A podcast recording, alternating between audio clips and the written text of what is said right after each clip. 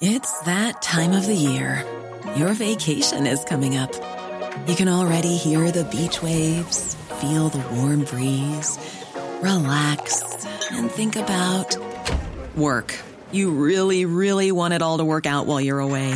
Monday.com gives you and the team that peace of mind. When all work is on one platform and everyone's in sync, things just flow wherever you are. Tap the banner to go to Monday.com.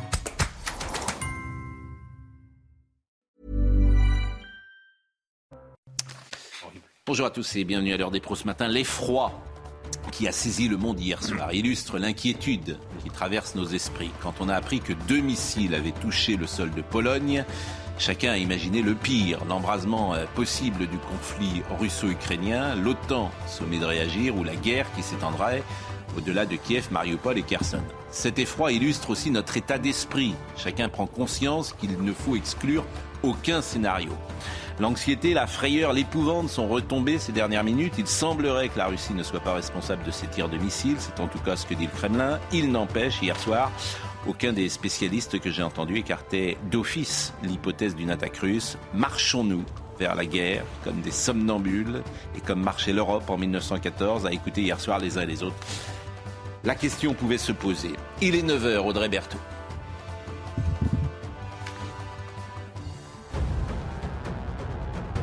L'imam Hassan Iqwisen a été placé en centre fermé à Votum en Belgique, ce qui ouvre la voie à une expulsion vers le Maroc, son pays d'origine. La cour d'appel de Mont en Belgique avait refusé d'extrader l'imam comme le demandait la justice française.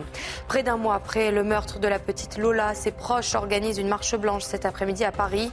Le départ est prévu rue Goubet avant une halte devant l'immeuble de la rue Manin où habitait Lola.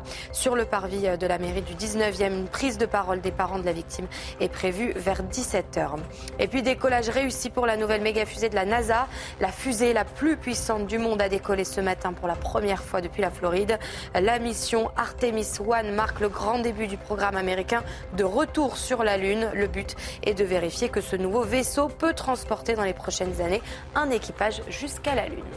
Entendons Eugénie Bastier, mais sont présents sur ce plateau Dominique Jamais, Éric Nolot, Gérard Leclerc, Vincent Hervouette et Florian Tardif. C'est vrai qu'il y a quelque chose. La Pologne, c'est symbolique. Si j'osais, je dirais que la dernière fois qu'on a attaqué la Pologne, ça s'est mal terminé.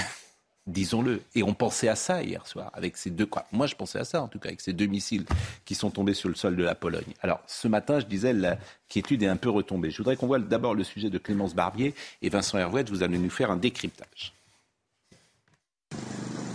L'explosion a provoqué un trou béant dans le sol de ce village du sud-est de la Pologne, à seulement quelques kilomètres de la frontière avec l'Ukraine.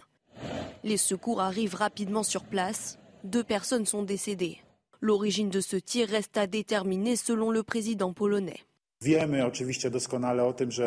Nous n'avons aucune preuve concluante pour le moment quant à qui a lancé ce missile.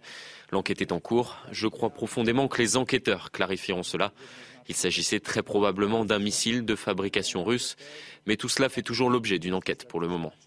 Le niveau d'alerte de certaines unités de combat a été relevé dans ce pays membre de l'OTAN. Andrzej Duda a signalé que son pays s'apprêtait à demander l'application de l'article 4 du traité de Washington, qui prévoit des consultations entre alliés lorsqu'un pays membre estime que sa sécurité est menacée.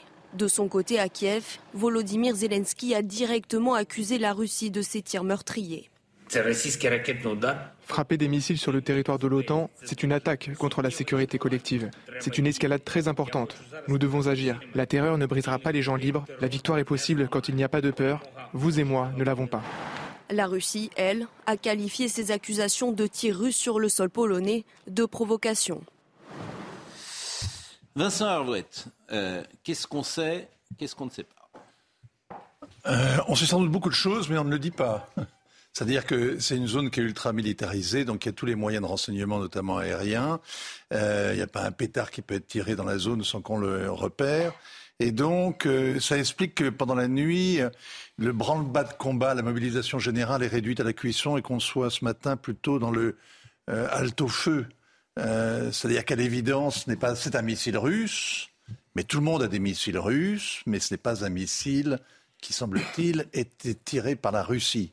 Euh, et les Américains l'ont vu tout de suite. Il y a euh, des missiles russes, l'armée du Bélarus en a, l'armée ukrainienne en a, l'armée polonaise en a. Le général Clermont disait que ces missiles parfois datent de 1960.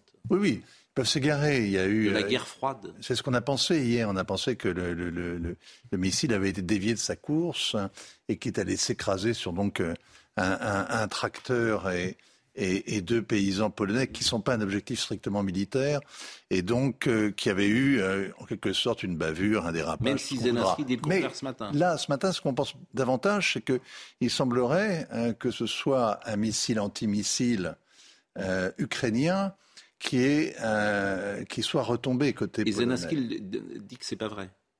Pardon? Zelensky, ces dernières minutes. C'est très frappant. Vous avez André Duda, le, le, le président polonais qu'on vient d'entendre, euh, est debout sur les freins. Euh, la nuit dernière, Joe Biden a été debout sur les freins. Et Zelensky ne l'est pas, c'est ce que vous voulez dire Qu'est-ce que vous voulez dire Que Zelensky n'est pas debout sur les freins?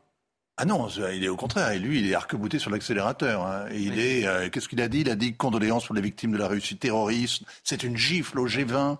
Euh, les gens sont morts. Nous devons agir et nous devons agir tout de suite. mais qu'est-ce que, ça, qu'est-ce que ça À l'évidence, Volodymyr Zelensky n'aspire qu'à une chose, c'est à une troisième guerre mondiale qui réglerait euh, le problème de son puissant voisin. Évidemment, les autres sont davantage dans la retenue dans tout faire tout pour éviter l'escalade. Les Américains évitent de lui livrer des armes à longue portée qui lui permettraient de bombarder à saturation le, la Crimée ou, euh, ou les, les, positions russes. On est vraiment côté américain dans la recherche d'une mais ce que vous dites est important. L'analyse que vous faites de Zelensky est importante puisqu'elle n'est pas partagée, dans son rôle. Euh, disons-le, dans tous les. Et dans son rôle. Non, j'entends pas ce que vous venez de dire, c'est que Zelensky souhaite une troisième guerre mondiale. Je n'entends pas ça dans l'espace médiatique français. Euh, non, parce que c'est pas le cas peut-être. Oui. je salue euh, d'abord Eugénie Bastier qui nous a rejoint à, l'instant. Euh, non mais Volodymyr Zelensky, il est dans une communication de guerre. Donc évidemment, il n'est pas dans la logique européenne, il n'est mm. pas dans la logique américaine. De là à dire qu'il souhaite une troisième guerre mondiale, certainement pas. Simplement... Ah, vous savez, pourquoi vous dites ça? Ben Parce que le, toute la stratégie des, des, des, Ukrainiens, ça a été de remporter la bataille de la communication. Alors parfois, dans les arguments, il y a des arguments de mauvaise foi. Là, d'après D'abord, le raisonnement rationnel qu'on peut faire de cet incident et les premiers renseignements qui sont recueillis, apparemment, il est dans la mauvaise foi. Mais de l'autre côté, euh, le, Kremlin a été dans la mauvaise foi d'un bout à l'autre. Donc, en effet, il est dans son rôle, mais je ne pense pas qu'il souhaite la Troisième Guerre mondiale. Je trouve il, aimerait, il, aimerait, bien un affrontement direct. Non, mais c'est ennuyeux si Zelensky est un incendiaire, c'est ce que je veux vous dire. Alors, il est évidemment. L'Ukraine est évidemment la victime et, l'agressé. Nous sommes tout à fait d'accord. Mais j'entends quand même, euh, pardonnez-moi de le dire comme ça, euh, le spécialiste Vincent Hervouette, qui connaît ces sujets depuis 40 euh, ans, et qui essaie, qui essaie. Voilà. Modestement, et, il a à mes yeux une crédibilité non, mais assez forte. Mais je m'oppose à Vincent Hervouette depuis 40 ans, donc c'est pour ça que je suis dans mon rôle également euh, aujourd'hui. C'est pas la première fois. Oui, non, mais voilà, on peut avoir une analyse différente. Vous savez, même entre spécialistes, souvenez-vous du Covid. Oui. Eh ben, il y avait des spécialistes qui apparemment avaient des avis très divergents. Peut-être même sur votre plateau. Les faits. mais j'entends bien. Les faits. Vincent et Dominique Jamais après. Les faits, les faits, les faits sont, les faits résistent. Les faits sont un petit peu. Les faits sont obstinés. Et les faits, en l'occurrence, c'est que quand euh, vous tirez un missile et que vous avez euh, des moyens satellites et des observateurs, c'est une des zones les plus, vraiment les plus militarisées aujourd'hui au monde. Euh, on est comme à la frontière coréenne, vous voyez, entre les deux Corées. Chacun regarde ce qui se passe. Et donc, la provocation, essayer de faire porter à l'autre la responsabilité d'un mauvais coup fourré, du billard à trois bandes qu'on a pu, c'est un peu compliqué. Surtout avec des tirs de missiles. On saura ils savent. ils savent. Et ce qui s'est passé la nuit dernière à Bali montre qu'ils savent. Voilà. C'est ça que je retiens de vous et c'est pour ça que vous êtes là. C'est ce décryptage que vous. C'est que ce décryptage que vous apportez. C'est une autre question. Ce décryptage que vous apportez est essentiel pour le public mm. euh, qui nous écoute et qui euh, comprend ce que vous voulez dire. Dominique Jacques. On vient d'échanger des avis légèrement différents sur Zelensky. Moi, je suis de ceux qui pensent, qui, qui, semblent, qui constatent chaque jour que Zelensky euh, veut aller jusqu'au bout et même un peu plus loin que le bout. Mais euh, il est freiné par les gens qui le soutiennent. Les gens qui l'arment n'ont pas la même envie. Hmm. Si vous voulez, après cet incident, moi j'ai envie de dire que d'un bien, que d'un mal peut sortir un bien. C'est-à-dire que cet incident du missile euh, a rappelé à la Terre entière que quand on fait joujou avec ce genre de choses, c'est un peu dangereux parce que ça explose. Alors dans un premier temps, c'était assez normal qu'on dise, euh, tiens, c'est peut-être la Russie qui a visé la Pologne parce que c'est un peu dans ses traditions à la Russie. Ça lui est arrivé plus d'une fois de faire un peu de mal à, la Pologne. Mais dans la situation euh, militaire, politique, où est la Russie, on ne voit vraiment pas son intérêt à étendre le conflit et effectivement, il semble qu'on s'oriente plutôt vers une autre piste. Très probablement un missile ukrainien, mais c'est pas, c'est un autre débat de dire ils veulent la troisième guerre mondiale. Il y a deux, on non, discute de deux je sujets. Je n'ai pas dit il veut la troisième guerre mondiale. Il est clair, d'après ses déclarations, qui sont tout à fait compréhensibles, que Zelensky en pleine guerre veut aller très loin et, par exemple, récupérer la Crimée, qui n'a jamais été ukrainienne. Si, Jusqu'à son annexion. Il y a une chose à, une chose à relever, c'est que c'est la deuxième fois, euh, en l'espace de, deux mois, que euh, la guerre sort de l'Ukraine. C'est-à-dire qu'elle ne se cantonne plus euh, au théâtre ukrainien. C'est la deuxième fois. La première, c'était le sabotage en règle des deux pipes, les deux gazoducs Bien sûr. Nord Stream en mer, en, dans la Baltique. Donc, et ça, c'était important. Hein. et ça, c'était un sabotage délibéré. C'était pas un accident. C'était mm. pas. C'était bon. Bref, qui a fait le coup? On attend toujours des réponses qui soient mm. certifiées. Bon, on peut, chacun peut avoir son opinion. Et là, deuxième fois. Euh, donc c'est dangereux. Tout ça est quand même. Il y a une volonté d'élargir le théâtre. Hein. C'est pour ça que votre analyse, je l'écoute avec attention. Elle m'inquiète. Je mm. l'écoute avec attention et je sais le spécialiste que vous êtes, crédible à nos yeux, pour la raison que vous connaissez ces sujets depuis, je l'ai dit, 40 ans. Alors après, les analyses des uns et des autres peuvent. Euh, chacun peut se tromper, mais vous savez de quoi vous parlez. Mhm. Euh, tour de table? Gérard Leclerc? Oui, euh, je ne reviens pas sur tout ce qui a été dit. Qui, euh, c'est dommage parce que c'est. Non, parce que non. Ce que je, veux dire, je, pense effectivement que tout le monde est sur l'écran et qu'à première vue, à première vue, ce ne sont pas des. Non, ce que je veux simplement ajouter, c'est le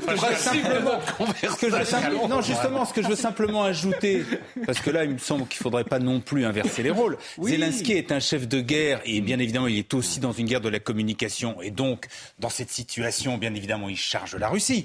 Mais ne faisons pas de Zelensky quelque part celui qui serait, qui serait le dangereux, le bout de feu dans cette affaire. Zelensky il veut une chose, ah, c'est récupérer son pays. Ils ont fait une, il faut une guerre absolument mm. extraordinaire. Personne au départ n'aurait pu imaginer qu'un pays de 44 millions face à, la, à la Russie, qui est la deuxième armée du monde. On pourrait rappeler quelques déclarations de spécialistes de l'époque. Là, ça allait durer trois jours. C'est pas que les Russes voilà, disaient ça. Voilà, c'est beaucoup de spécialistes qui nous disaient ça. Et, ça, c'est parce que le, peuple ukrainien se, se bat d'une façon extraordinaire. Mm. Donc, qu'est-ce que veut Zelensky, ce qui est bien normal, c'est récupérer euh, euh, son territoire. Et n'oublions pas quand même qu'hier, les Russes ont quand même envoyé une centaine de missiles hum. sur les populations civiles en Ukraine quand même. C'est-à-dire ce qu'en principe on ne fait pas. on, va c'est on n'est pas loin, on n'est pas loin là encore du crime de guerre. Donc euh, en plein dedans. On se limite à... Bah, en principe, une guerre c'est entre, c'est sur les fronts. en principe, oui. Au 17e obligé, on n'est pas obligé d'aller viser les populations civiles à des centaines de kilomètres de, de théâtre des opérations. Comme au Vietnam, comme, Irak, comme au Vietnam, en Irak, en Syrie.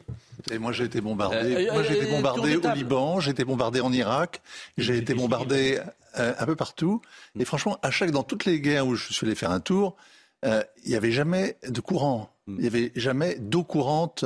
J'étais bombardé à Beyrouth aussi, avec les puits artésiens. des centaines de kilomètres. Non, mais je veux dire, non, non, non, non. Je veux dire, le fait que les installations électriques soient une cible pour les artilleurs, c'est le cas dans tous les conflits. Faut pas raconter que c'est uniquement pour prendre à la gorge les civils. C'est parce que ça l'électricité sert aussi à entretenir l'industrie militaire, hein, évidemment.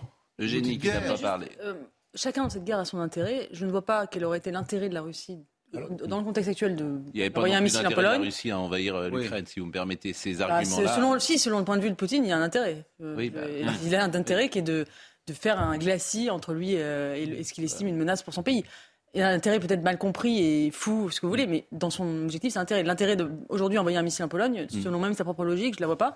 Et après, effectivement, Zelensky a son intérêt. Est-ce que c'est l'intérêt de la France euh, Peut-être pas, peut-être qu'il ne coïncide pas totalement. Et je crois qu'il faut euh, garder la tête froide sur ce sujet. Et peut-être que la France n'a pas intérêt à s'aligner totalement sur les positions de Zelensky. Ah ça c'est intéressant effectivement comme position d'avoir euh, dans le, le dans l'espace public. Euh, moi ça me dépasse. Non, mais ce genre de raisonnement me dépasse. Non, mais, on peut soutenir l'Ukraine sans s'aligner totalement sur ce une que Une chose est de dire en effet à 99% ce missile était ukrainien. Ils ont essayé de descendre un missile russe. Ça s'est mal passé. Ça a terminé en Pologne. Je crois qu'on va arriver à cette vérité. Mm. Mais à partir de là, on tire un fil et là ça devient même Zelensky le coupable. C'est l'Occident.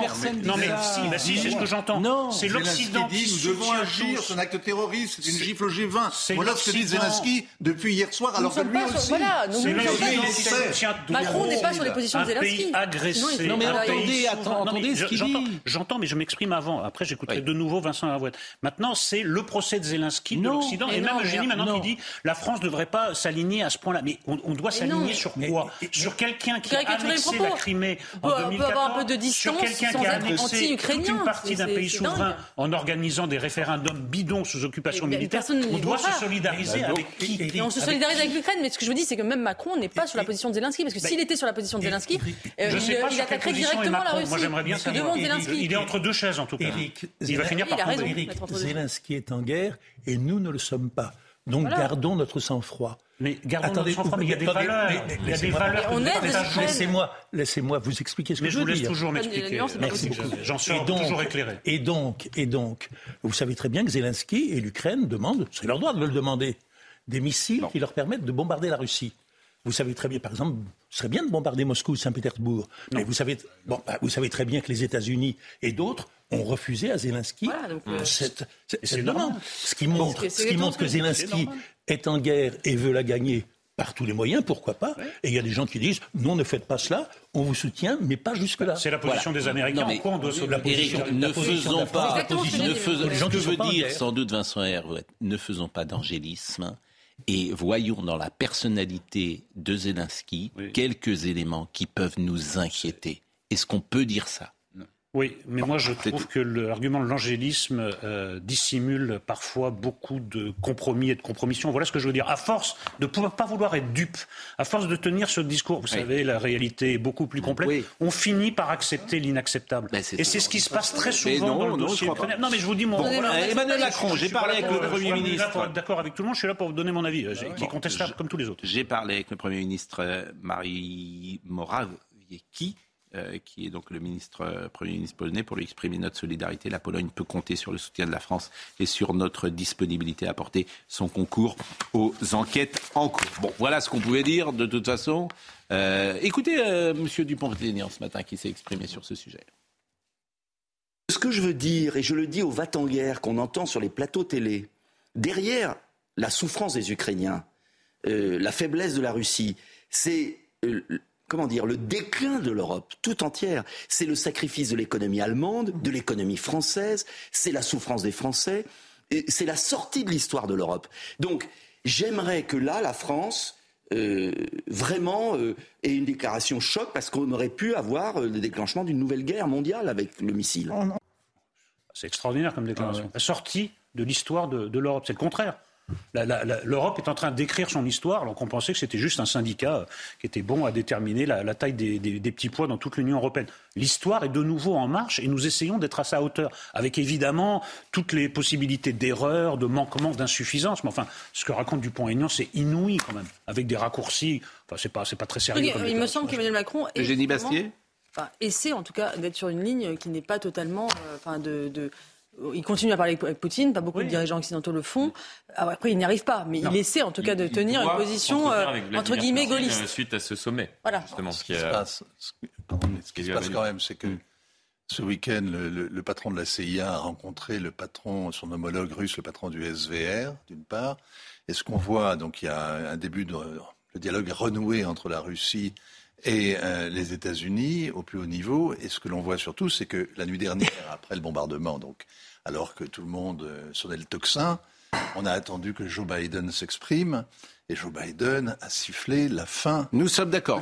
On a compris. C'est lui. Oui. C'est pas les Européens. c'est pas M. Douda. C'est pas M. Macron. C'est pas Mme von der Leyen. C'est le président Biden qui a expliqué qu'il était urgent de ne pas s'affoler et que de faire l'enquête sur mm. place. Voilà, point barre. Donc on sait exactement qui tient le manche, qui dirige l'opération, qui, c'est clair, Non, mais c'est pas. L'Europe, elle est le théâtre des opérations. C'est bien pour ça, Vincent, que j'écoute, et je le répète euh, avec beaucoup d'attention ce que vous dites, parce que euh, vous décryptez la situation et vous avez des éléments qui permettent à ceux qui nous écoutent de comprendre, comprendre euh, cette situation. Florian Tardy, vous étiez ce matin avec euh, Romain Tardif. Est-ce que vous avez deux avec euh, Romain, Romain Tardif, avec Romain Desarbres Pas encore de filiation. famille Tardif, c'était la famille, la famille Tardif qui présentait les Est-ce que vous avez une ou deux précisions à nous apporter sur tout ce qui vient d'être dit là? Non, en tout cas, ce, que, ce qui est intéressant de, de constater, euh, premièrement, effectivement, par rapport à ce qui a été euh, dit par l'ensemble des Occidentaux, ce sont les éléments dont on nous communique, que, que, que les euh, dirigeants ne communiquent pas pour l'heure. Mm. C'est-à-dire, lorsqu'on entend Joe Biden, lorsqu'on entend le président de la République qui appelle à la désescalade, effectivement, on comprend qu'il y a des éléments qui ne sont pas encore euh, disponibles dans la presse, mais que les dirigeants ont qui appuie très certainement l'hypothèse qu'effectivement c'est un, missile ukrainien qui a tenté d'intercepter un missile russe. En revanche, ce qui est intéressant de, constater, c'est l'évolution euh, euh, lexicale de, l'ensemble euh, des, dirigeants de la planète, c'est-à-dire que de plus en plus, compte tenu des, tensions qui, sont exacerbées dans cette région, on a de plus en plus la crainte, et, c'est ce qu'a expliqué ce matin euh, l'Elysée, euh, qu'il n'y ait une escalade rapide compte tenu également de ce que dit Zelensky.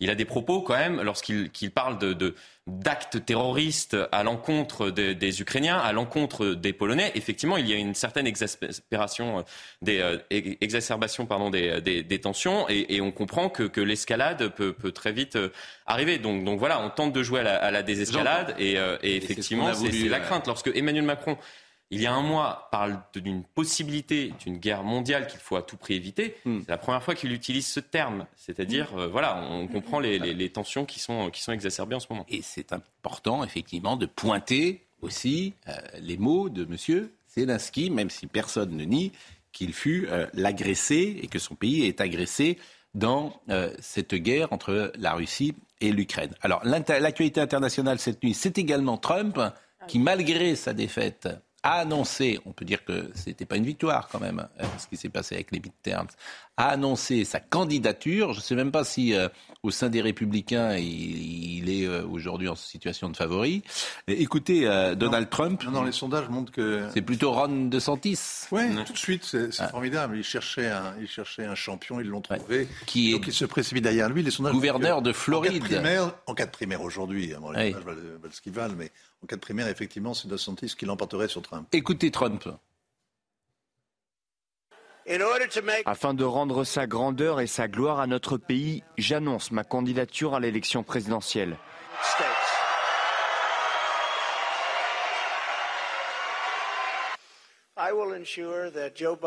Je vais m'assurer que Joe Biden ne passe pas quatre ans de plus au pouvoir. Notre pays ne le supporterait pas.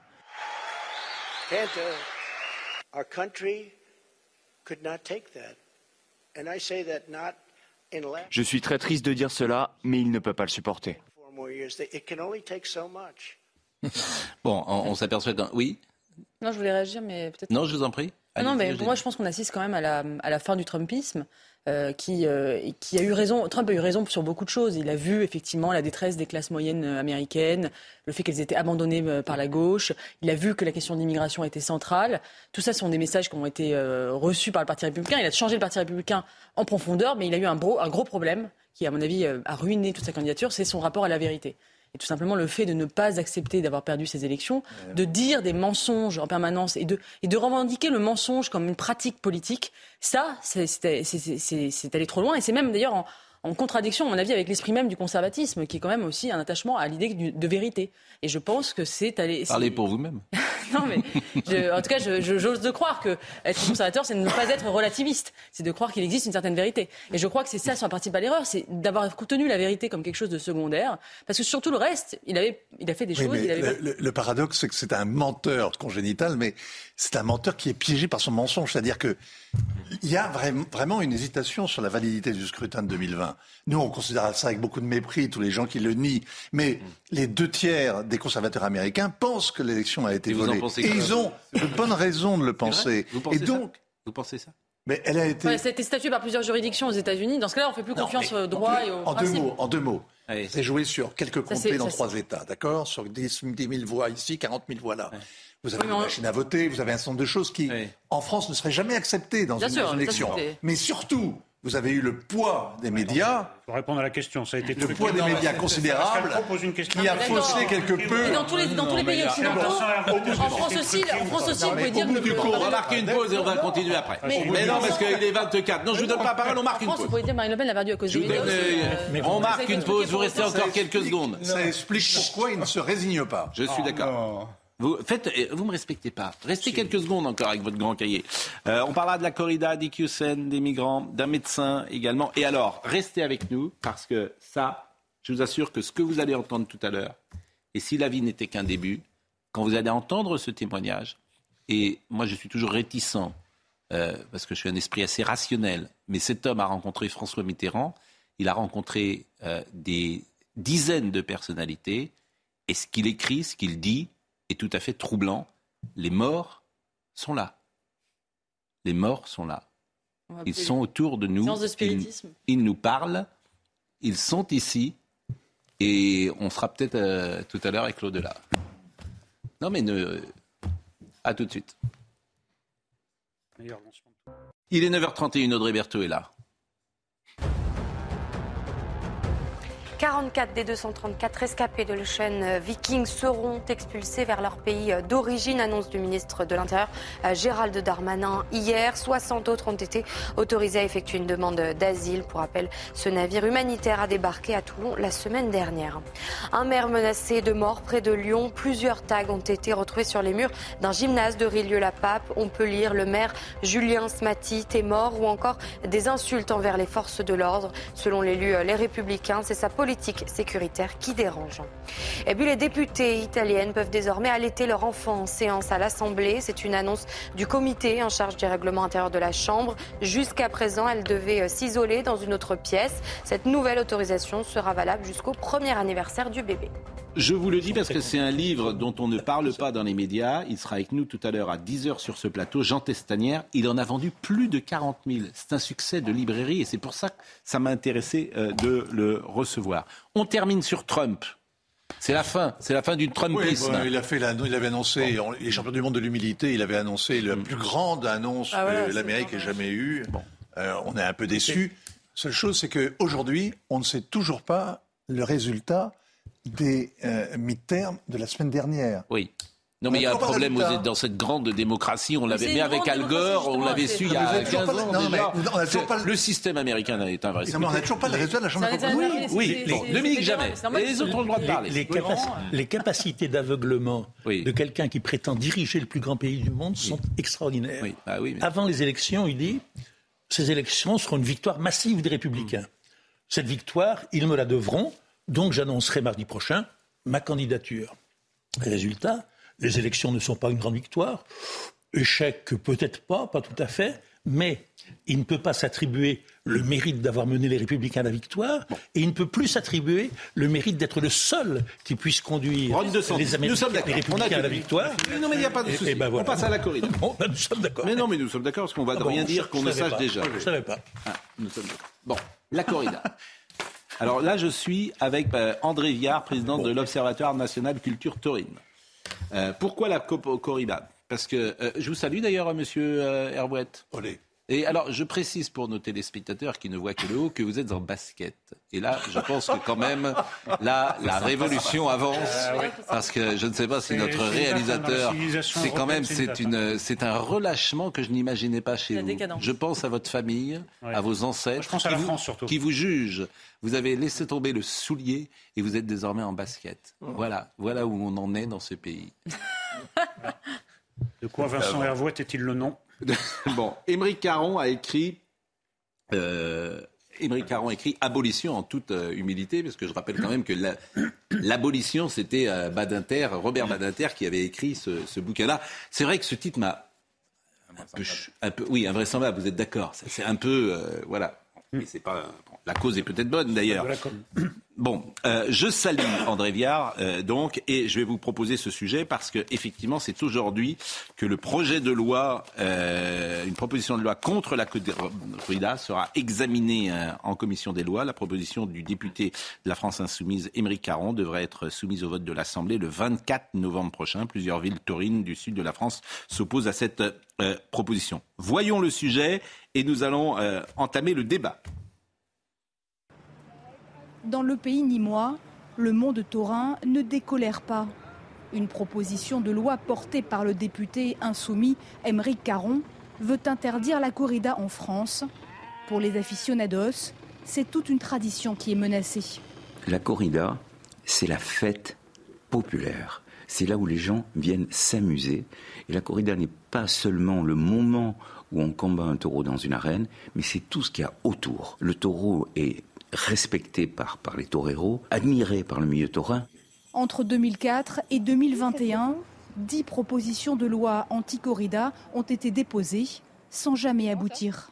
Bah là, il faut que ça passe. Mais vous savez, si ça passe pas cette fois-ci, c'est pas très grave, ça passera la prochaine fois. La corrida, c'est une série de sévices et d'actes de cruauté. C'est un spectacle d'un autre âge. C'est un spectacle qui n'a plus sa place. La proposition de loi est examinée à partir d'aujourd'hui en commission des lois. Elle devrait ensuite être discutée à l'Assemblée le 24 novembre.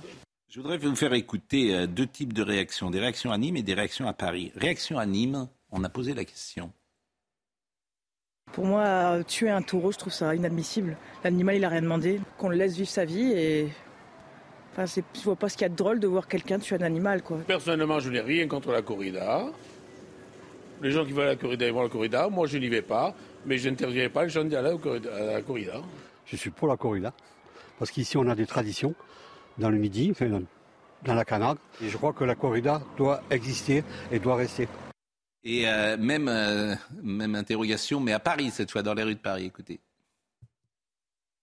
J'aurais tendance à dire non. Les traditions ne sont peut-être pas toutes bonnes à, à, perdurer. Les traditions sont importantes en France, on les perd systématiquement. Personnellement, je ne suis pas forcément intéressé par la corrida. On habite à Paris sous la pluie. Euh, j'en entends parler, c'est toujours des images de vacances. Maintenant, il faut que les gens continuent à se battre pour garder leurs propres traditions, même si ça dérange d'autres personnes. Ça ne me dérange pas, je suis pour le maintien des traditions régionales. Je comprends que ça soit des, des habitudes dans certaines régions, euh, vues de façon plus globale, ça paraît un peu étrange. On parle beaucoup du bien-être animal, on nous dit qu'il ne faut pas manger de viande et à côté de ça, on tue un animal euh, sans raison, enfin sans but plus exactement, hormis euh, le plaisir que je peux comprendre des aficionados.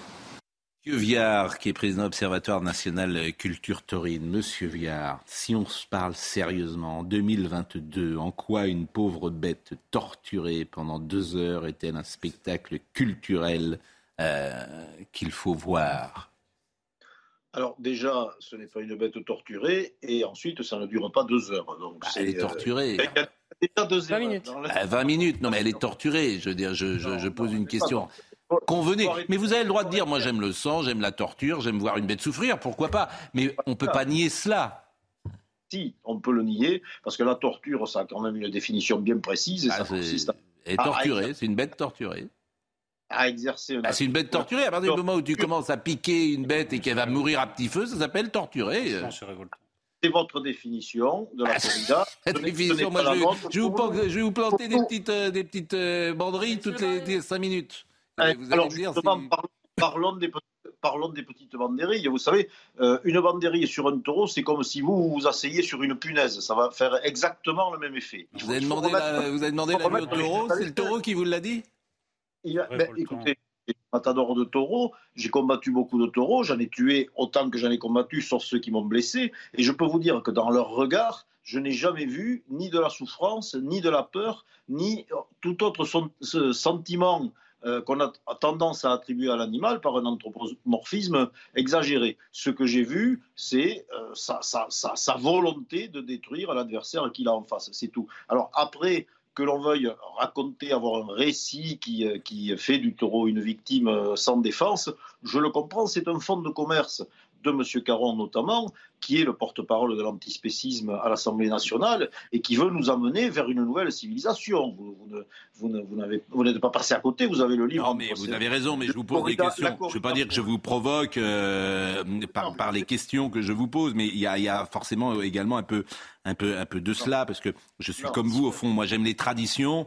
Euh, je, je, je, peux entendre en tout cas cela, mais c'est vrai que je, je, peux aussi comprendre, notamment que la jeune génération euh, ne soit pas sur votre ne soit pas sur votre ligne. Alors, que dit Émeric Caron? Il dit euh, plusieurs choses. Il dit euh, les défenseurs de la corrida mettent euh, prioritairement en avant la tradition afin de justifier leur passe-temps sanglant, mais le critère de l'habitude est moralement irrecevable pour justifier la, partie, la pertinence d'une pratique. Il dit aussi l'abolition de la corrida qui survit aujourd'hui grâce aux subventions publiques ne créera pas de grands remous économiques. Il n'y a que peu d'éleveurs en France qui seront concernés, lesquels ne vivent pas juste des taureaux de combat. Il dit aussi, contrairement aux arguments promotionnels, la population des départements concernés n'est pas plus favorable que le reste des Français au massacre des taureaux en public. Et il dit en 2017, un sondage IFOP Alliance anti-corrida révélait que 75% des habitants des départements taurins sont opposés aux corridas. Voilà, alors vous pouvez euh, évidemment... Euh, ça, fait beaucoup de mensonges euh, qu'il faudrait redresser. Le, dernier sondage, par exemple, 71% des Français en juin dernier qui habitent dans les régions taurines sont favorables au corrida. Voilà, ça c'est le premier mensonge.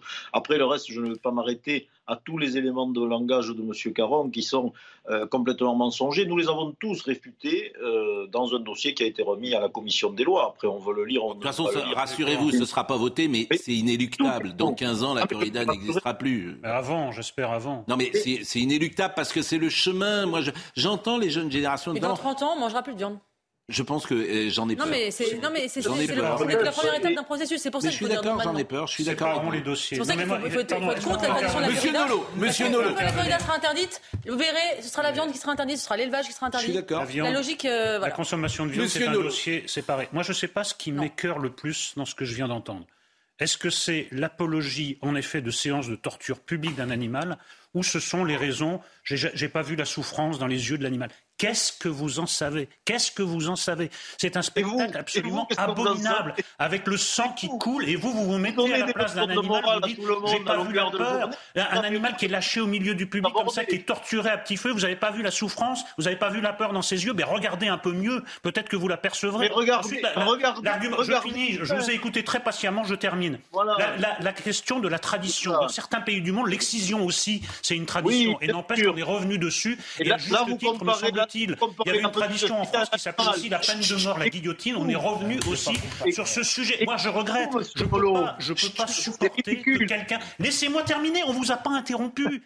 Vous dites des bêtises, je Monsieur Viard, Monsieur Viard, Monsieur Viard, je vous propose que Monsieur Nolo Oui, parle. je n'ai pas pour longtemps. Voilà, Monsieur Nolo parle et vous lui répondez. Comment vous pouvez justifier une pratique aussi barbare? Et ensuite, il y a un brouillard idéologique. Si on cède là-dessus, on va céder sur le reste. Non, simplement, on voudrait que le monde devienne un tout petit peu plus civilisé. Et ce dont vous faites l'apologie, c'est une pratique totalement barbare d'êtres innocents qui ne vous ont rien demandé. Et quand vous arrivez avec votre petit sourire, avec votre petit sourire en disant moi j'ai jamais vu, ça, vraiment vous m'écœurez au carré. C'est l'écœurement au carré. Parce que vous l'avez dit, ça on le voit. Les bon, Monsieur Viard répond. Monsieur Viard répond et après j'ai Les animaux qui sont égorgés. Eh ben, c'est pareil, ça me révolte tout On ne les voit pas et on ne les interdit pas parce qu'on ne les voit pas. Eh ben, ça me révolte tout autant. J'ai une position sur le sujet des abattoirs aussi. Monsieur Viard répond à Éric Nolot et après la parole circule.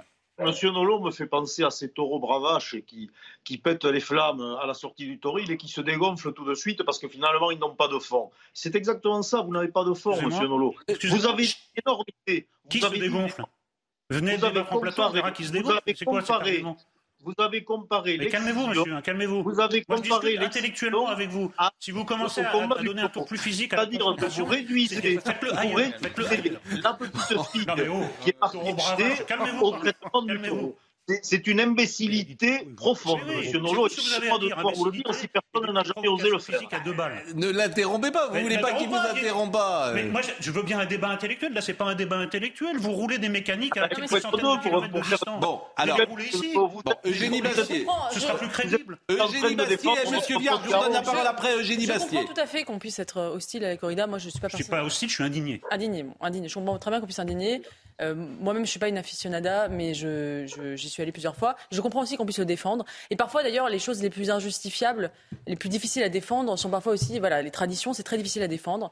Mais euh, si, on, si on détruit cette tradition, où s'arrêtera-t-on?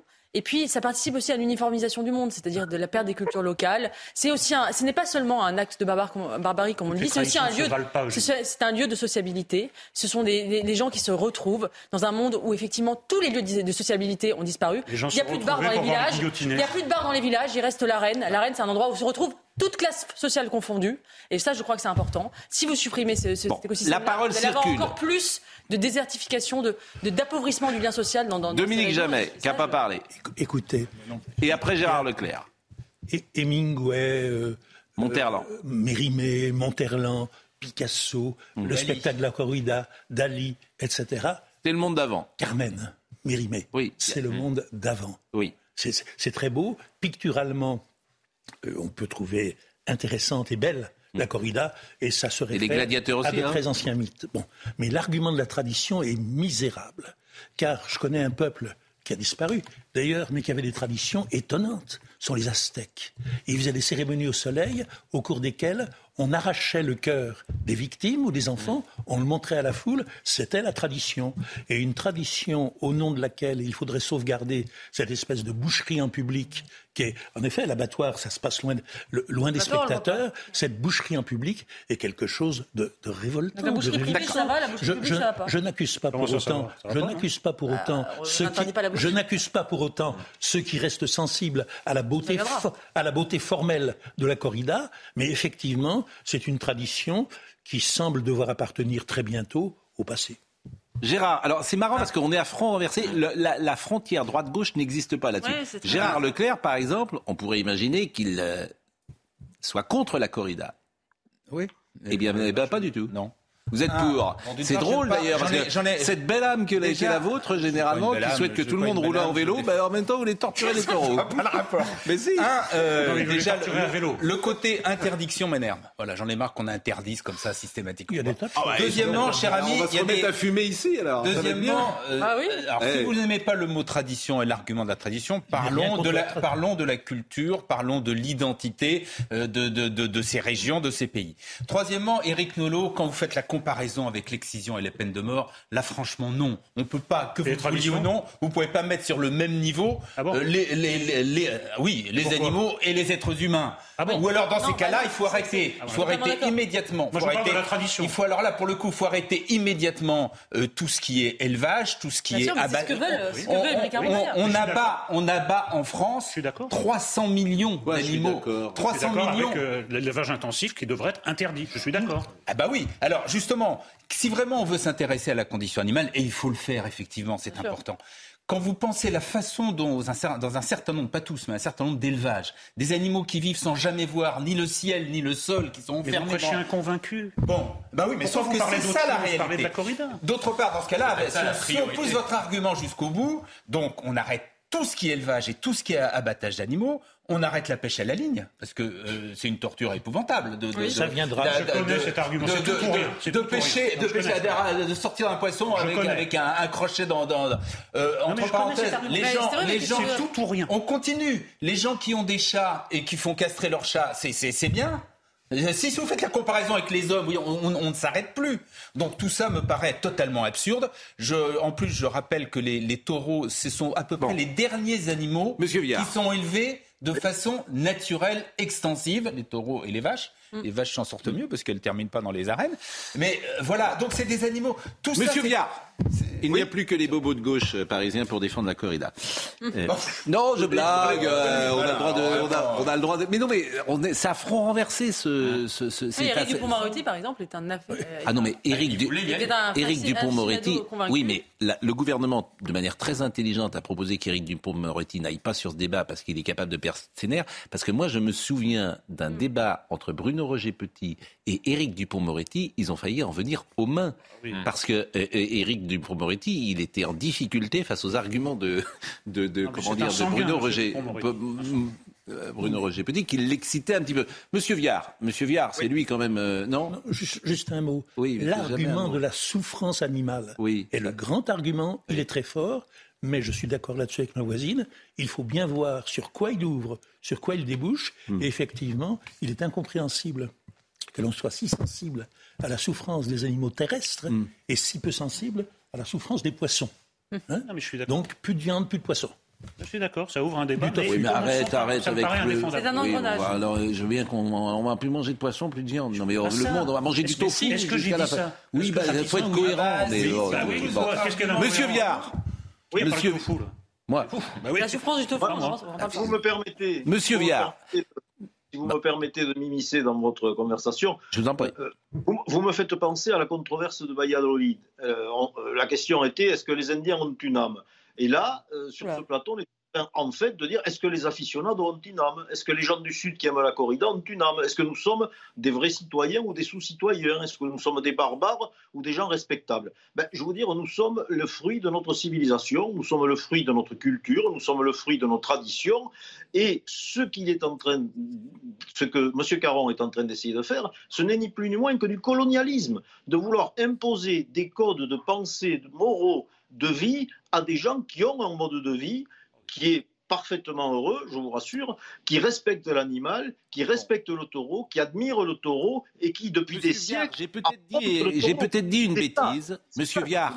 Monsieur Viard, j'ai peut-être dit une bêtise parce qu'on m'informe qu'en l'état des pointages et du fait de la liberté de vote dans tous les groupes, s'il y a un vote en hémicycle à l'Assemblée, l'abolition sera adoptée. Me dites euh, je ne suis pas sûr. Bah, euh, c'est en l'état des pointages. Oui, je suis mais moi non plus, je suis pas sûr. Je vous cite une, je vous cite une information d'un informateur. Oui, oui, Alors, parce que même au sein de, de la NUPES, il y a potentiellement un, je suis d'accord, mais, individuel. Mais, mais, mais, mais, j'ai quelqu'un. On verra demain si mon informateur est bon, parce que parfois mon informateur, il est. Mais puisqu'il il, il, euh, m'avait expliqué que ce même informateur. Pèse lourd dans cette mais grosso modo, hier, les débats qui ont eu lieu à l'Assemblée nationale montraient que mais globalement la majorité. Puisque c'est un débat à l'issue duquel, chose exceptionnelle, il y aura liberté de vote. Oui. Je pense que beaucoup de députés intelligents pesant le pour et le contre se réfugieront dans l'abstention. Mmh. Bon, euh, euh, Florian, je vais vous remercier, sauf si vous voulez rester, parce que écoutez avec nous, pourquoi pas. Et si la vie n'était qu'un début, je demandais à Gérard d'ailleurs d'un côté, parce que je vais, Monsieur Destanier, on va le mettre euh, à, votre droite dans une seconde. Ça, c'est extraordinaire. Je vous jure, c'est extraordinaire. Et surtout, moi, je suis un esprit rationnel. Je sais pas vous. Mais moi, je crois je crois aux forces de l'esprit. Vous, croyez aux forces de l'esprit Non, sérieusement Oui, oui absolument. Et, moi, je crois que 2 et 2 sont 4 et que 4 et 4 sont 8. Oui, mais à mon avis, c'est compatible. Bon, oui, bon, d'accord. Mais c'est vrai que euh, c'est absolument euh, troublant, euh, cet homme je me, qui écrit Je me mis à percevoir le caractère d'une personne, rien qu'en observant son écriture ou en la croisant dans la rue, à deviner l'identité de l'interlocuteur qui nous appelait dès la première sonnerie de téléphone ou après dire une grossesse. Il raconte ça dans, dans son enfance. Et alors parfois tu peux te dire, bah oui, ce n'est qu'un illumineux, sauf que François Mitterrand l'a rencontré, sauf que des grands chefs d'entreprise sont avec lui, sauf que des personnalités euh, lui ont fait confiance, sauf qu'il a une vie euh, euh, tout à fait exceptionnelle. Et, et, il dit les morts sont là. Il dit les morts sont là. Jean Testanière, c'est un vrai succès de librairie. Et c'est pourquoi je lui ai demandé de venir. Ça m'intéressait. Personne n'en parle de ce bouquin, mais 40 000 personnes l'ont lu. Très bonne idée. très bonne idée. Ah Vous êtes d'accord. Il est là. Restez avec nous. À tout de suite. Vous ne connaissez peut-être pas son nom. Jean Testanière est avec nous. Et si euh, la vie n'était qu'un début, et vraiment ce livre m'a passionné, intéressé, et forcément on va lui poser des questions dans une seconde. Mais pour l'heure, il est à 9h59, quasiment 10h. Audrey Berthaud. La Pologne est en état d'alerte après la chute euh, d'un missile hier soir. Deux personnes ont été tuées. Le président polonais a souligné qu'il n'y a à ce stade pas de preuves univoques sur l'origine du tir, très probablement de fabricants russes. Selon lui, une enquête est en cours, a-t-il précisé. Gérald Darmanin annonce un futur centre de rétention administrative près de Bordeaux, longtemps prévu à Pessac. Ce centre sera finalement implanté à Mérignac, aux abords de l'aéroport. Le projet pourrait voir le jour d'ici deux ans si ne fait pas euh, l'objet de nouveaux recours. Et puis, euh, triste nouvelle pour les Bleus, Christophe Christopher Nkunku est forfait euh, pour le mondial. Le joueur s'est blessé hier soir à l'entraînement à quelques heures du départ avant le Qatar. Ce sera l'attaquant de Francfort, Randall Moigny, qui le remplacera avec Kanté, Pogba ou encore Kim Pembe. L'équipe de France enchaîne les déceptions. a été formé où, Colomani Au, au FC Nantes. Ah, FC Ah, eh oui, il y aura peut-être pas. posez la question. Au FC Nantes, Audrey. Bon, Jean Tastanière. Bon, d'abord, j'ai hésité à vous inviter. Parce que je suis très cartésien. Et je dis, voilà, je ne pas. Je ne crois pas que les morts soient là, pour tout vous dire. Je ne crois, crois, pas qu'ils soient dans la pièce. Je, bon, j'ai du mal. Bon. Et euh, là, je viens de vous rencontrer, je ne vous connaissais pas. Bon, la première chose que vous avez fait, vous avez pris. Euh, vous avez mis ma main sur mon cou. C'est cas Oui. Et pourquoi vous avez fait ça? Parce que, pour remettre un petit peu les énergies euh, en égalité. C'est-à-dire? Parce que c'est passé de deux côtés, j'ai remis à droite et au milieu. C'est-à-dire que vous avez senti que j'étais pas équilibré? Complètement. Si, c'est pas que on a souvent des déséquilibres. Pardon. Là, vous avez. Pardon, excusez-moi. Euh, on a souvent des déséquilibres. Euh, c'est la vie fait. Et là, bon, ça penchait d'un côté. J'ai dit, je vais le mettre. Je, pardon de. Je pas demander l'autorisation. Je l'ai fait d'une façon où vraiment. Euh, non, mais d'abord, quand on vous voit pour la première fois, vous êtes incroyablement sympathique et dans l'empathie. Moi, je ne vous connaissais pas. Immédiatement, il y a quelque chose oui.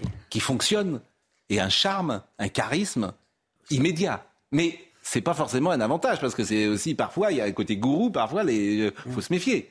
Mais c'est vrai que quand on vous voit comme ça immédiatement, il se passe quelque chose. On se dit, tiens, il y a une énergie, il y a un regard, il y a quelque chose. Gourou, non. Je refusais toujours ce terme qui me sied pas du tout. Moi, ça a commencé donc, euh, si vous permettez, très tôt, au décès de mon père. La mort était inexpliquée et j'avais 6 ans et à 7 ans et 8 ans, je l'ai vu. Comme de vous à moi. Ça a duré euh, 2 secondes, 8 secondes, 10 secondes. Il m'a dit, petit, ne t'inquiète pas. Ta maman, ta mère va s'occuper de toi. Et là, ça a commencé à vraiment à usiner dans ma tête. J'ai été, euh, on m'a fait, j'étais euh, pris en charge par différents docteurs, euh, analystes et tout ça. Ils m'ont dit cet enfant est, est tout à fait normal. Son discours est cohérent. Hmm. Et je crois qu'il faut l'entendre, voir et l'écouter. Alors, alors, moi, je lis le résumé, parce que c'est ça qui est intéressant, euh, évidemment. Euh, en sixième au collège, vous sidérez vos camarades en leur racontant des scènes qu'ils vivent quelques instants plus tard. Au fil des années, euh, vous devenez euh, de plus en plus clairvoyant, devinant secrets et non-dits. Puis des voix commencent à vous parler. Celles des morts qui ne cesseront de vous interpeller. Vous décidez euh, d'être un, un passeur entre notre monde et celui des esprits pour venir en aide aux vivants. Jamais vous en ferez un métier. Nombreuses sont les personnes qui viennent chercher des réponses auprès de vous, certaines très connues, d'autres simplement anonymes. Toutes sont impressionnées par vos dons de voyance et de guérisseur. C'est ça aussi qui m'intéresse. Donc, euh, à, à, ces côtés, les plus sceptiques se mettent à croire en l'au-delà. J'ai eu des témoignages. Moi, je ne vais pas citer les gens qui vous connaissent et que je connais, qui sont des personnalités qui m'ont dit, je te jure, c'est incroyable. Les gens, euh, c'est incroyable la, les, les expériences qu'ils ont vues, qu'ils ont vécues avec vous. Alors, Peut-être parlons par exemple de, de, la guérison, parce que c'est quand même euh, intéressant. Vous dites, euh, euh, donc vous êtes en contact avec les malades parfois, et vous dites à la minute où ma main gauche commençait à gonfler, je savais qu'on allait me permettre d'absorber et d'expulser toutes ces douleurs et tous ces inconforts. Pour ceux qui ont vu la ligne verte, c'est un peu le voilà. John Coffey là, c'est un peu ça, c'est-à-dire qu'il sort le mal en touchant les gens jusqu'à une certaine limite. Dans euh, le cas des maladies incurables, de, situations tragiques, je m'éclipsais sur la pointe des pieds pour prendre directement rendez-vous avec les meilleurs toubibs qui puissent exister, les médecins du ciel, comme je les appelle, ceux qui exaucent pratiquement toutes les prières de guérison. C'est vrai que quand je lis ça, que quelqu'un qui a un cancer en phase terminale et que vous venez pour euh, le sauver, je ne vais pas vous raconter de salade, je n'y crois pas. En fait, c'est ça la vérité. Je n'y crois pas. Je vous comprends. Parce que c'est difficile, disons, à, à accepter. Parfois l'inacceptable. Mais moi, quand je me montre la tête sur le bio, je sais que c'est vrai. Premièrement. Oui, mais il faut qu'il y ait des gens, il faudrait qu'il y ait des gens qui viennent euh, témoigner quand même. Oui. Et... Il faut. Euh, je veux le dire à tout le monde. Je veux que les gens entendent, voir qu'ils écoutent. Je n'ai jamais pris un centime Non, mais je suis d'accord avec vous, mais qui vous avez sauvé d'une mort imminente ou immédiate? Beaucoup de personnes. C'est pas moi. Moi, je ne fais que demander. On m'utilise peut-être, très certainement, et ça se passe comme ça. Donc des gens qui le pronostic vital était euh, définitif? Définitif, oui. On m'a appelé euh, avant que, la personne décède. Mais pourquoi ces gens Alors pourquoi ils ne sont pas dans le bouquin? Pourquoi ils ne, viennent pas à la télévision dire Monsieur Testanière Parce qu'on m'a demandé, pardon de vous couper, euh, ils ont voulu, certains. J'ai dit non, j'ai pas besoin de ça. Bah, moi, je vais parler, moi, hmm. je ne veux pas que d'autres... Comme... mais ça serait plus fort s'ils venaient. Par exemple, si un médecin venait euh, sur le plateau en disant bah, effectivement cet homme allait mourir et, M. Testanière l'a vu, il l'a sauvé, je vous assure, ça serait plus crédible, à mes yeux. Je suis d'accord avec, avec vous. Je souscris totalement à ce que vous dites, mais je n'ai jamais voulu. Euh, voilà. en tout cas, c'est vous, vous dites que. Voilà. J'ai dit, moi j'irai. François Mitterrand, pourquoi il vous a rencontré? Euh, C'est une très belle, très belle histoire.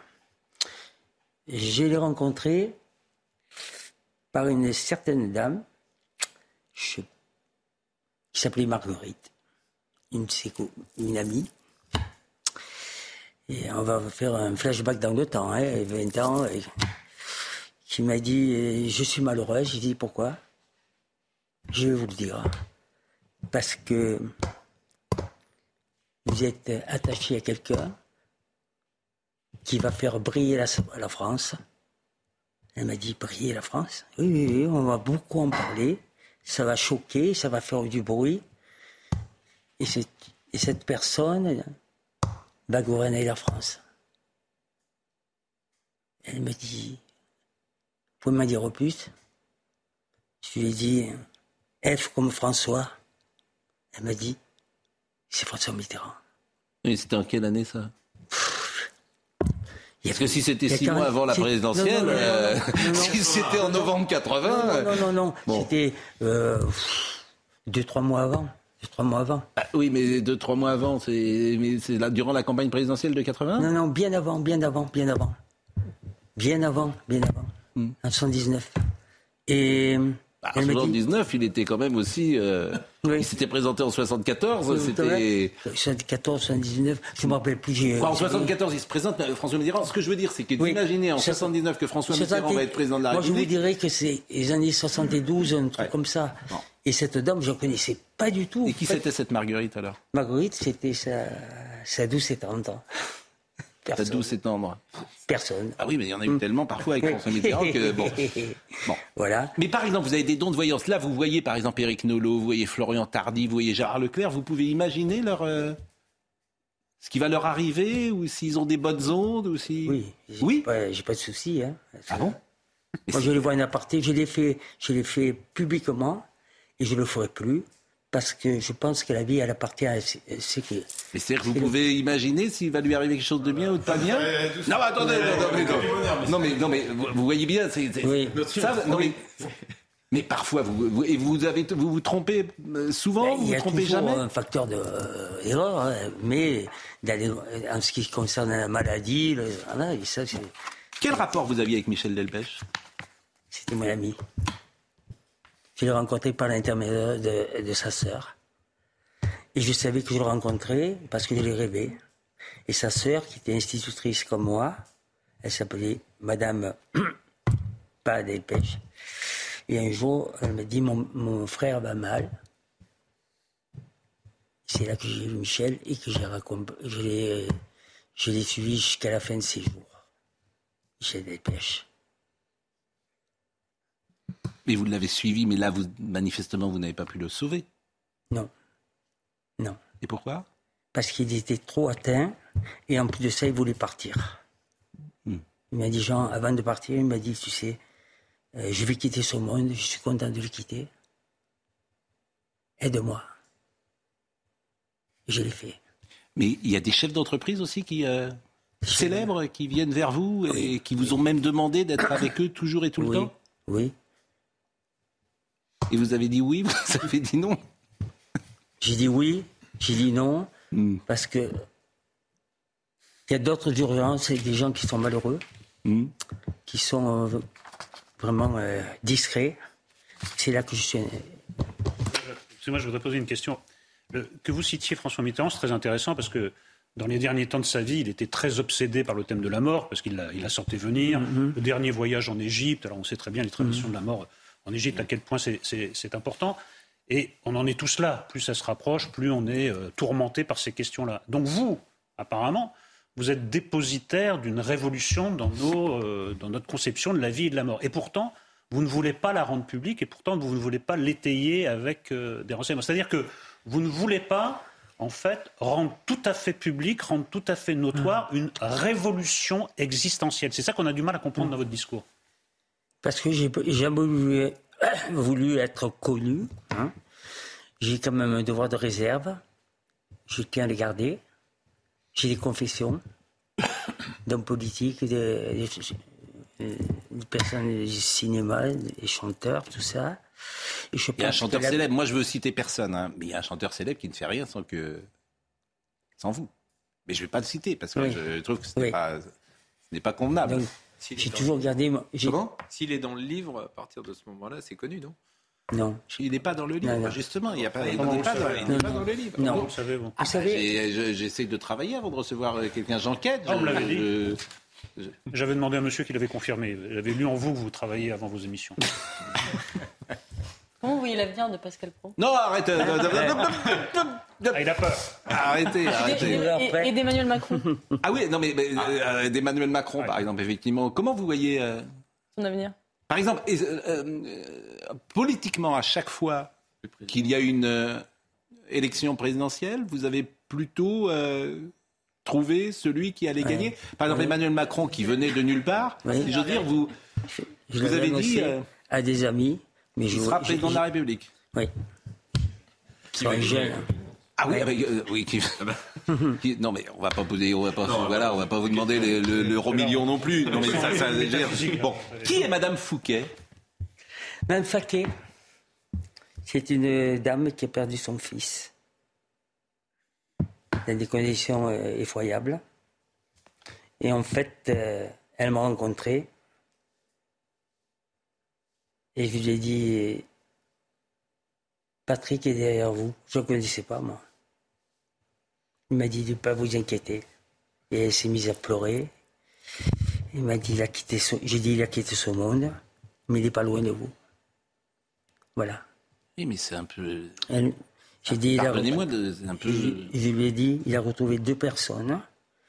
Il veut que vous soyez tranquille, de ne pas pleurer, parce que là où il se trouve, il est bien. Hmm. Ça a été comme ça. Et comment vous le saviez? Comment, Pourquoi vous Parce qu'on me le montre. On me le fait dire. Si vous préférez, euh, il y a le visuel et l'auditif.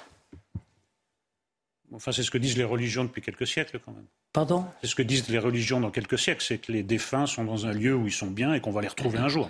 Oui, mais voyez-vous, euh, moi, je n'ai pas fait mon métier. J'ai jamais pris d'argent. C'était la condition sine qua non pour que j'accepte d'aider. Voilà. Non, mais la, difficulté, c'est évidemment d'étayer par des preuves ce que vous dites. Hum. C'est ça la, difficulté. Alors, euh, le fait que vous soyez proche de personnalités importantes euh, crédibilise, forcément, hum. puisque des gens, euh, quand François Mitterrand vous reçoit, parce qu'il vous a reçu. Plusieurs fois. Plusieurs fois. Plusieurs fois. Mais euh, qu'est-ce qu'il vous dit Qu'est-ce qu'il vous demande Et quels sont les échanges? La première chose qu'il m'a dit, quand je l'ai rencontré, il m'a dit Comment va la France? Comment je vais? C'était son leitmotiv chaque fois. Jean, comment va la France? Comment je vais? Et c'était quelqu'un qui m'a beaucoup, hormis toute politique confondue, qui m'a beaucoup touché. Il fait partie des êtres connus avec qui Qu'est-ce qu'il vous demandait? Mais, Il me demandait la chose suivante. Je, euh, pense que je ne vais pas transgresser des interdits, mais ce que je peux dire, c'est qu'il me dit du moment que la France va bien. Hmm. Mais là, vous ne l'avez pas aidé sur son cancer, manifestement? Hein? Vous ne l'avez pas aidé il, sur il était perdu. Il était perdu. Je lui ai dit, je ne peux rien faire. Hmm. Je ne pouvais rien faire. Je ne peux pas tout guérir. Hein. Je ne suis pas Madame Soleil, je ne suis pas tout ça. Hein. J'ai dit, là, je Madame peux pas. Soleil, elle peut pas faire grand-chose non plus. Non plus. non, parce que Hmm. les gens me demandent souvent comment ça se manifeste. Hmm. Lorsque vous avez quelqu'un, euh, est-ce que vous, ent- vous entendez? Je dis, Lorsqu'il y a du monde, je n'entends pas, mais on monte les boucles. À droite, c'est oui, à gauche, c'est non. Mais là, depuis que vous êtes entré sur le plateau, vous avez entendu des choses ou? Non. Non Je trouve que hum, c'est bien. L'atmosphère me, me sied. Hmm. Parce que ce sont des gens bien. Je passe pas la brosse à relire. Et C'est des gens qui sont intelligents. Ils acceptent tout. Le pour, le contre. Ils sont intelligents, mais j'espère qu'on est gentil surtout. Très. Mais monsieur, Déjà, de fait de pardonnez-moi, vous je voir. reviens sur Ah. François Mitterrand. Est-ce que c'est un argument si fort que ça? Il consultait des astrologues. Beaucoup, Mitterrand. Beaucoup. Voilà. Et c'est pas non Et parfois, c'était des astrologues un petit peu médiatiques. C'était pas quand même des dépositaires d'une science ancestrale. Ben, une qui est connue, là. Je Oui, pas le nom. Voilà, vous, vous vous mettez un peu au niveau de quelque chose d'assez contestable au, au fond, parce que ces astrologues, bon, Oui, je, je serai euh, totalement ce mais à cela, je vais rajouter que quand je l'ai vu la première fois, ça m'a quand même bouleversé. hein. Bouleversé parce qu'on s'attend à un monument, c'est un homme qui était petit déjà, pas très grand, mais il avait un regard perçant comme jamais. Et il m'a dit la chose suivante Je crois en vous. Alors, je n'avais pas parlé. Bon, euh, est-ce que l'un de vous a eu des expériences euh, dans sa vie euh, qui échappent à la rationalité depuis que vous êtes né Sérieusement. Il- il peut- bien sûr, il peut, et il peut arriver, il peut arriver qu'on le croit. Mais je suis irréductiblement un enfant de la laïcité, peut-être de la rationalité, de la science. Et la science a expulsé du réel tout ce qui n'est ni explicable, ni démontrable, ni constatable. Alors je, de- je ne demanderai pas mieux que de croire aux forces de l'esprit. La seule concession que je leur fasse aux forces de l'esprit, que je n'ai jamais eu la chance de rencontrer, c'est que euh, pendant des, depuis toujours, depuis la création de l'univers, l'air est traversé d'innombrables ondes invisibles dont pendant longtemps on n'a connu ni l'existence ni le rôle. Donc je veux bien croire, euh, je veux bien croire qu'il y en ait, comme Bon. l'électricité, personne la n'a eu radio. pas. Ma, ma grand-mère m'avait emmené chez un rebouteux. Oui. J'étais petite. Bah, alors peut-être que c'était psychologique, mais ça avait marché. Bah oui. Si moi j'ai Bon. une expérience C'est troublante. des aides psychologiques. de hein. faire Alors. tourner les tables. Ah, moi j'ai Mm. fait tourner les tables. Donc je suis arrivé dans un état d'incrédulité totale. On était 4 ou 5. Et quand il y a 4 ou 5, vous vous dites, bon d'accord, les lettres sont désignées, vous dites, il y a un petit Oui. malin comme ça. Puis un jour, un moment, au bout de 15 minutes, on se retrouve qu'à deux et les deux incrédules. Et Oui. ça continue à tourner et à désigner les lettres et à former des messages. Ben, J'ai pas d'explication. Il y a peut-être une explication, c'est peut-être une entourloupe, j'en sais rien. Mais en tout cas, je suis resté avec Moi, cette interrogation. Ah, moi, tout- toutes les fois, toutes les fois qu'on m'a fait Monsieur tourner, Castagnard, toutes les oui. fois qu'on m'a fait tourner des tables, on m'a expulsé au bout d'un moment en me disant que c'était moi qui empêchais de tourner la table. Je voudrais qu'on écoute Monsieur est trop Testanière parce que ce qui m'intéresse, bon, ça me fait penser à. C'est Fantomas contre Scotland Yard. C'est Françoise Christophe, je crois. Ah oui, c'est Françoise génial. Christophe avec Lord McCrashley pendu dans ma chambre. Et, et Louis de Funès est un esprit dans- autour de la table euh, qui, qui- qui ne souhaite pas que la table tourne. Et Françoise Christophe, euh, il y a également Jean-Roger Cossimon qui joue dans ce film. Magnifique Jean-Roger Cossimon. Bon, euh, je vais citer Sonia Mabrouk parce qu'elle m'autorise. Elle m'envoie un texto. Je vais citer Sonia Mabrouk et je vais donner un élément, euh, comment dire, de qu'elle m'autorise à donner, donc je vais le dire. Euh, elle m'écrit passionnant, troublant votre invité. Vous lui dites quelle preuve, mais on n'a pas non plus des preuves. Du contraire, j'ai vécu cela il y a quelques jours avec ma maman, dit-elle. Hein. Euh, Sonia a perdu sa maman Ouais. quelques jours. Et euh, elle en a un chagrin immense. Immense.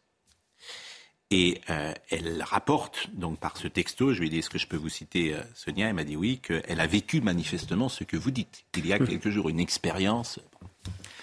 Mais quelle est la part, évidemment, euh, lorsqu'on a un chagrin immense, de, de psychologie, de choses qu'on peut croire, se rattacher à quelque chose? D'auto-persuasion. D'auto-persuasion, disons-le. C'est ça qui est, qui est difficile. Et effectivement, euh, lorsqu'on est dans un état de très grande sensibilité, de très grande vulnérabilité, sans doute après la mort de quelqu'un qu'on aime, on est peut-être prêt à, à croire n'importe qui. Et ça arrive euh, dans votre... J'allais dire dans votre activité, pardonnez-moi, c'est pas c'est pas le mot, mais il y a des gens qui peuvent exploiter la misère humaine en disant. Je sais. Ben voilà. Donc c'est ça qui euh, qui pose, si j'ose dire, problème et qui réclame donc des preuves de tout ça. C'est juste ce que vous dites. Euh, moi, de toute façon, comme je disais précédemment, c'est pas mon métier. Hmm. Ce n'est pas un métier. Oui, bah, bien sûr. je...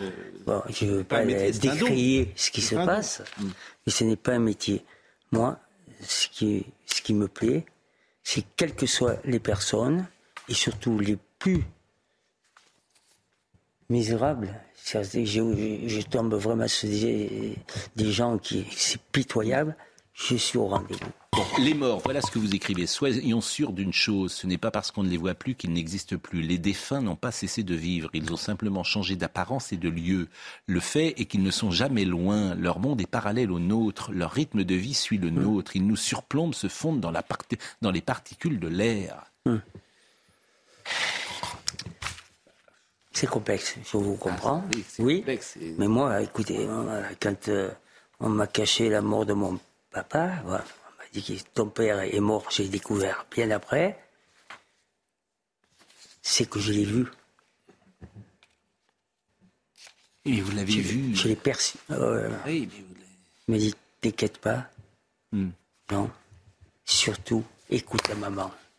Oui, c'est ce que vous disiez tout à l'heure. Alors, vous écrivez également pas que vous n'avez pas de vraie relation amoureuse. Ne pas avoir réussi à construire de relations amoureuses durables aura, aurait pu me rendre amer. Mais ne vaut-il pas mieux avoir vécu un petit nombre d'années intensément plutôt que toute une vie modérément? Sur une palette de couleurs allant du plus clair au plus foncé, il faut toujours choisir de quel côté on va poser le regard. En général, j'opte pour les teintes les plus douces. Au lieu de me lamenter et de ressasser mes déboires sentimentaux, j'ai préféré me dire que j'ai eu de la chance de connaître l'amour parfait s'il en est, celui qui vous renverse ou chavire, celui qui vous envoie une décharge si puissante qu'elle vous paralyse. Oui. Comme tout et chacun, comme toute personne, j'ai découvert l'amour. Le véritable amour. D'abord, tout le monde ne découvre pas l'amour. Hein. Une histoire qui est extraordinaire, qui, qui continue dans ma tête, mais que la personne est maintenant dans une autre vie. Mais on se, retrouve, on, échange, et là, ça me redonne une stabilité. Hmm. ce côté-là. Alors il y a un témoignage de Véronique Jeannot, euh, merveilleuse comédienne, euh, comédienne euh, dont on était tous amoureux hmm. lorsque nous étions adolescents, avec mm. ce café. Elle avait joué également Aurélien et je ne sais plus comment ça s'appelait, une petite série avec Mehdi, Aurélien et ça vous dit rien cette bref. il n'empêche, alors elle écrit, il n'empêche que j'avais vraiment hâte de me retrouver en face de ce personnage dont on m'avait vanté l'exception. Je découvris un homme à la fois simple et singulier, souvent perdu dans ses pensées, qui ne suivait pas les conversations, semblait avoir l'esprit ailleurs, puis tout à coup fixait, euh, fixait une des personnes assises à table et se mettait à lui parler d'un de ses proches disparus, à lui donner un nom ou l'initiale d'un prénom, comme si les défunts lui parlaient euh, directement à l'oreille. En l'observant avec attention, on pouvait entrevoir son visage se modifier sous l'effet d'une impulsion extérieure que l'on devinait, mais qui n'était visible que de lui seul. Bah, c'est vrai que si vous nous disiez, par exemple, quelque chose sur l'un de nous par définition, c'est la première fois que vous nous rencontrez. Si vous me disiez, par exemple, parce que j'ai un frère ou une sœur?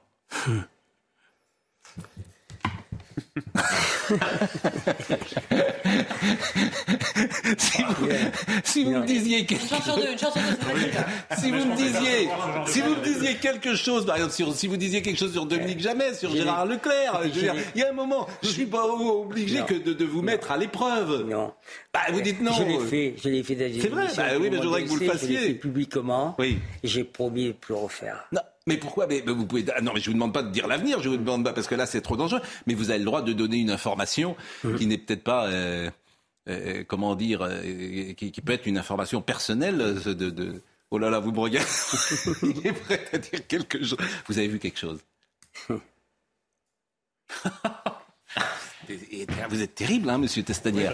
non, mais il faut, dire quelque chose là, parce que. Non, mais par exemple sur Éric Nolot, vous, sentez, vous sentez quoi Il y en a à dire. Il y en a. Euh, bon, sur Gérard, par exemple. Gérard. Gérard, moi je pense qu'il pense pas toujours ce qu'il dit. Mais il est obligé de le dire. Il est obligé de le dire parce que. Il est assez cartésien. Il est cartésien. Ah, il est cartésien, oui, il est cartésien. Un peu, un peu. Il revient toujours sur. Hein. Hmm sur sa stabilité. il peut s'évader comme ça, mais il revient. Il sait où met les pieds. Oui. oui. oui. Et en plus de ça, si. Et qui n'est pas cartésien hein? Pardon? Qui n'est pas très qui, qui n'est pas très cartésien autour de la table?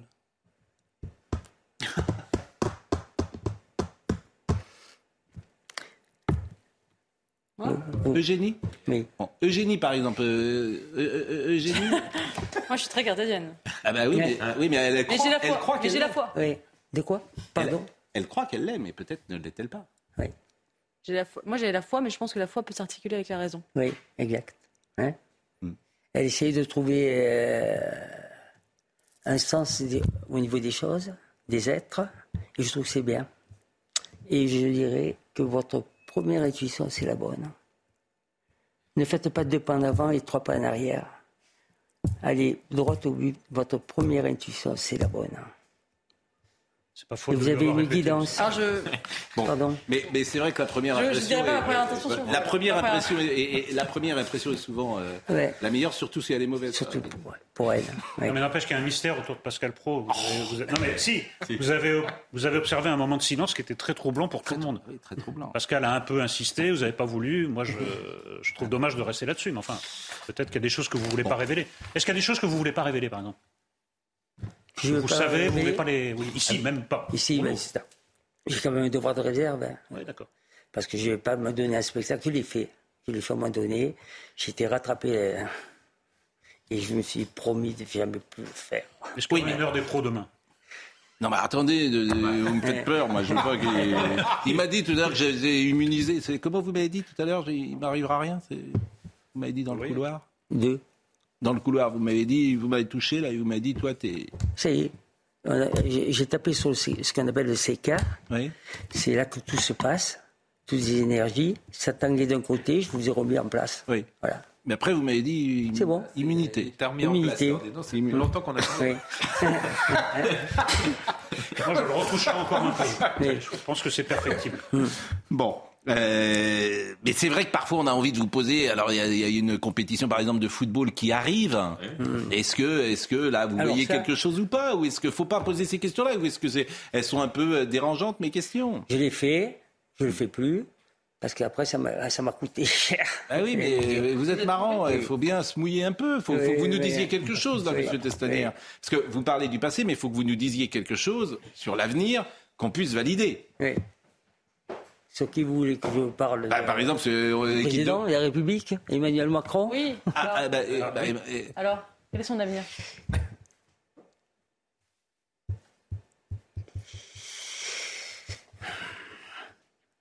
Hormis toute politique. Hein, Oui. Hein, hein, parce que euh, moi, j'ai quand même des Mitterrand, hormis toute politique. Je pense que dans l'état actuel des choses,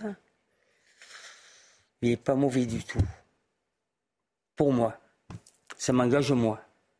Il pourrait être encore mieux. Mais bon. Qui d'autre?